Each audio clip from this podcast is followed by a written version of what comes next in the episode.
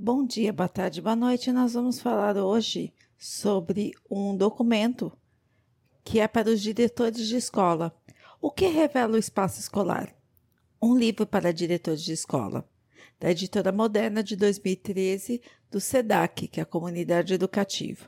Vou começar pela crônica de Maria Maura Gomes Barbosa, a inauguração da escola. Todas as manhãs no sertão onde vivíamos, acordávamos com aquele som melodioso dos aboios do meu pai. O objetivo? Fazer com que os animais fossem chegando para perto dele para serem cuidados. Ele, com a mesma maestria, repetia esse canto nos finais da tarde, acompanhando o recolher dos moradores da roça onde morávamos. Astuto, sempre se aprumava seguindo o ritual do sertanejo quando vai à cidade. Mas naquele dia deixou de lado seu chapéu e sua botina, marcada pela chuva, pela poeira e pelo suor da labuta, pôs-se à frente da minha mãe e anunciou: Vou à cidade para comprar caderno, lápis, borracha, lousa, giz e uma régua grande. Lembro do meu espanto diante daquela lista, e muito curiosa com a régua, que não era qualquer uma, seria uma régua grande. Aquele dia correu como de costume. Minha mãe nos afazeres da nossa casa e eu e meu irmão brincando com os animais, correndo entre as árvores e mergulhando no riacho. Junto com o pôr do sol, chegou meu pai de volta da cidade montado a cavalo e munido dos objetos de sua lista. Com cuidado, guardou o material e, surpreendendo-nos, disse: Amanhã começaremos a aprender a ler e escrever. Hoje entendo o porquê do seu tom de voz um tanto atribulado. Ele estava às vésperas de dois grandes feitos: inaugurar uma sala de aula e estrear como professor. Na manhã seguinte, depois da labutada rotineira, tirar o leite, alimentar os animais, cuidar da plantação, iniciou a arrumação da sala de aula.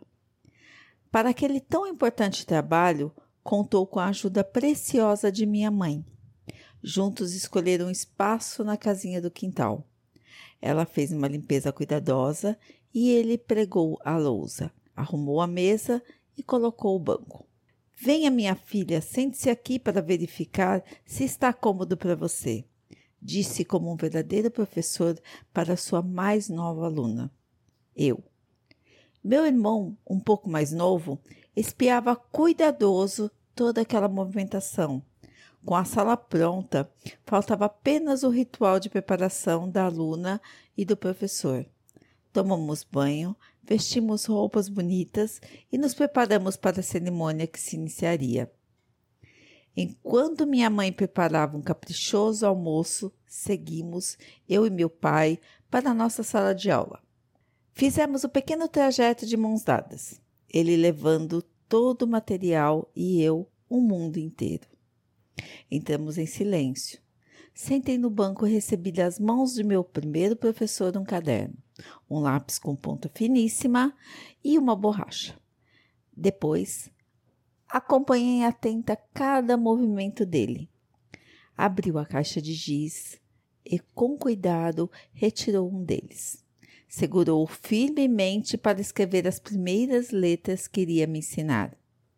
Ao terminar, de régua grande em punho, foi apontando uma a uma, recitando os nomes com a maestria de quem entoa aboios. Meus olhos seguiam a rega. Agora, finalmente se explicava o seu tamanho, e meus ouvidos recebiam o som das letras como se fosse mágica. A régua voltou à primeira letra e fui convidada a entoar junto. A, B, C, D, E. Quando as havíamos lido juntos diversas vezes, veio outro convite: copiar cada uma. Abri meu caderno novo, peguei o lápis apontado e fui copiando uma a uma, seguida pelos olhos atentos de meu professor. Foi assim que nasceu nossa primeira escola e a cerimônia de posse do professor Alfredo, meu pai. Ainda guardo na memória as aprendizagens e conquistas vividas naquela sala de três por três, com um pequeno quadro de giz, um banco, uma única aluna, seu professor e os materiais escolares, caderno, lápis, borracha, giz, a régua grande, as adivinhações contidas nos almanaques de farmácia, os textos e imagens de revistas, as manchetes dos jornais que chegavam bem depois que os assuntos não eram mais assuntos, e todos os textos da vida cotidiana que pudessem ajudar o professor. Alfredo e sua aluna. Meu primeiro professor, meu pai, assegurou o direito de todos os filhos aprenderem e se encantarem com a profissão.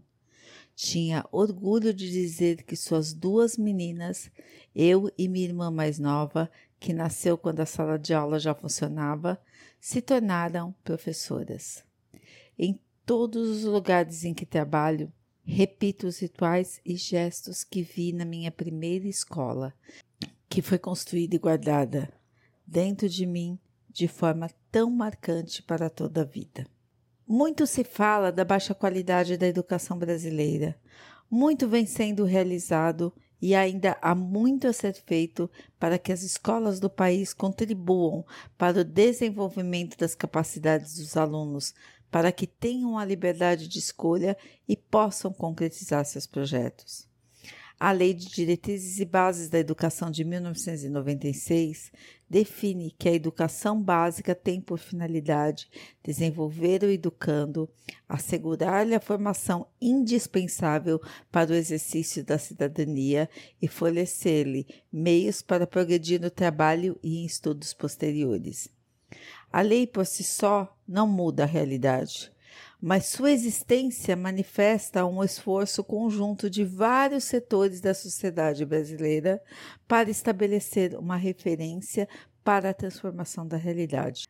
Lembrar que o ensino fundamental foi universalizado há menos de duas décadas ajuda a compreender a situação atual.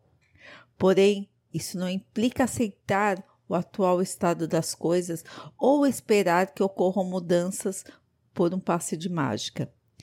Cada um dos profissionais da educação precisa repensar constantemente sua atuação para o sucesso de todos os alunos. Nesse processo, o espaço escolar também deve ser reavaliado para assegurar as condições necessárias para que todos aprendam. Essa ação deve ser encaminhada pelo gestor escolar.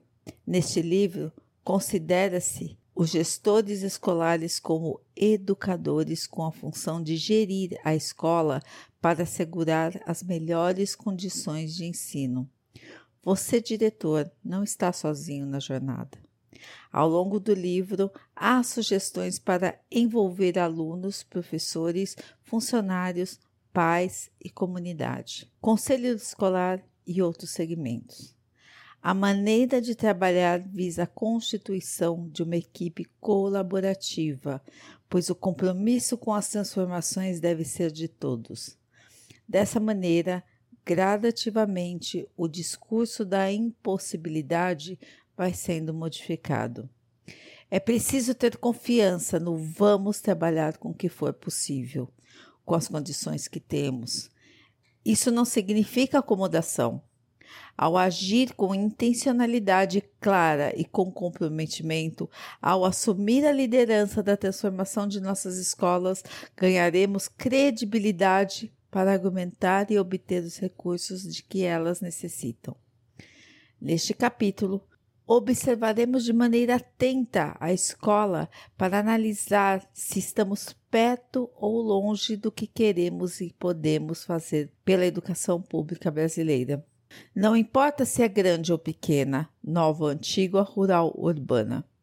Vamos observar o que oferece para as aprendizagens dos meninos e meninas que todos os dias a frequentam.